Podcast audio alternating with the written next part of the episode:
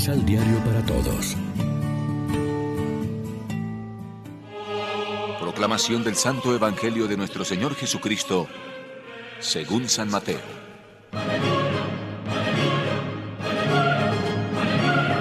Inmediatamente después, Jesús obligó a sus discípulos a que se embarcaran y fueran a esperarlo al otro lado, mientras él despedía a la muchedumbre. Una vez que los despidió, subió solo a un cerro a orar.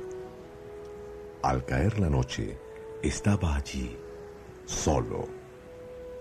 Entretanto, la barca estaba ya muy lejos de tierra, sacudida fuertemente por las olas, porque soplaba viento en contra.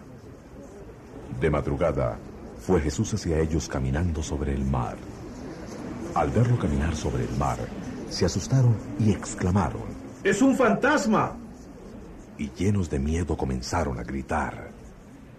Jesús les dijo al instante, Ánimo, no teman, soy yo. Pedro contestó, Señor, si eres tú, manda que yo vaya a ti caminando sobre las aguas. Jesús le dijo, Ven. Pedro bajó de la barca y caminaba sobre las aguas para llegar a Jesús. Pero, al fijarse en la violencia del viento, tuvo miedo y comenzó a hundirse. Entonces gritó, Sálvame, Señor. Al instante Jesús extendió la mano, diciendo, Hombre de poca fe, ¿por qué vacilaste? Cuando subieron a la barca, cesó el viento, y los que estaban en la barca se postraron delante de él, diciendo, Verdaderamente tú eres hijo de Dios. Una vez terminada la travesía, tocaron tierra en Genezaret. Al reconocerlo, la gente del lugar divulgó la noticia por toda la región. Le trajeron todos los enfermos, rogándole que los dejara tocar solamente el fleco de su capa. Todos los que tocaron quedaron totalmente sanos. Lección Divina Amigos, ¿qué tal? Hoy es martes 3 de agosto y a esta hora, como siempre, nos alimentamos con el pan de la palabra que nos ofrece la liturgia. El simpático episodio de Pedro que se hunde en las aguas del lago describe bien el carácter de este impetuoso discípulo y nos ayuda a sacar lecciones provechosas para nuestra vida. Después de la multiplicación de los panes, Jesús se retira al monte a solas para orar, mientras sus discípulos suben a la barca y se adelantan en el lago. Durante la noche se levanta el viento y pasan momentos de miedo, miedo que se convierte en espanto cuando ven llegar a Jesús en la oscuridad, caminando sobre las aguas. Ahí se convierte Pedro en protagonista. Pide a Jesús que lo deje ir hacia él del mismo modo y empieza a hacerlo, aunque luego tiene que gritar, Señor, sálvame, porque ha empezado a dudar y se hunde. La presencia de Jesús hizo que el viento amainara. La reacción del grupo de apóstoles está llena de admiración. Realmente eres hijo de Dios.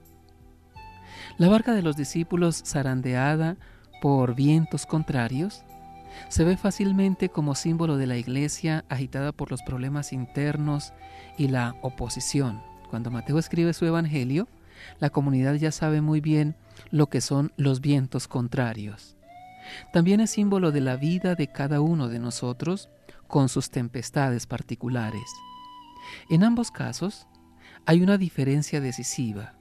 Sin Jesús en la barca, todo parece hundirse. Cuando lo dejamos subir, el viento cesa. En los momentos peores, tendremos que recordar la respuesta de Jesús, ánimo, soy yo, no tengan miedo, y confiar en Él. Reflexionemos. ¿No será esta la causa de nuestros fracasos y de nuestra debilidad? ¿Que no sabemos retirarnos y hacer oración? ¿Es la oración el motor de nuestra actividad? Oremos juntos. Señor Jesús, tú que conoces y comprendes la debilidad y pobreza de nuestra fe, tiéndenos tu mano salvadora y llénanos de tu paz para seguir nuestro camino. Amén. María, Reina de los Apóstoles, ruega por nosotros.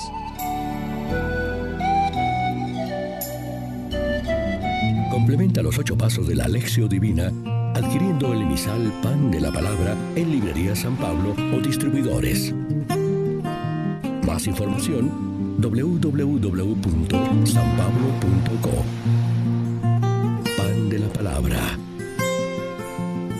Vive la reflexión.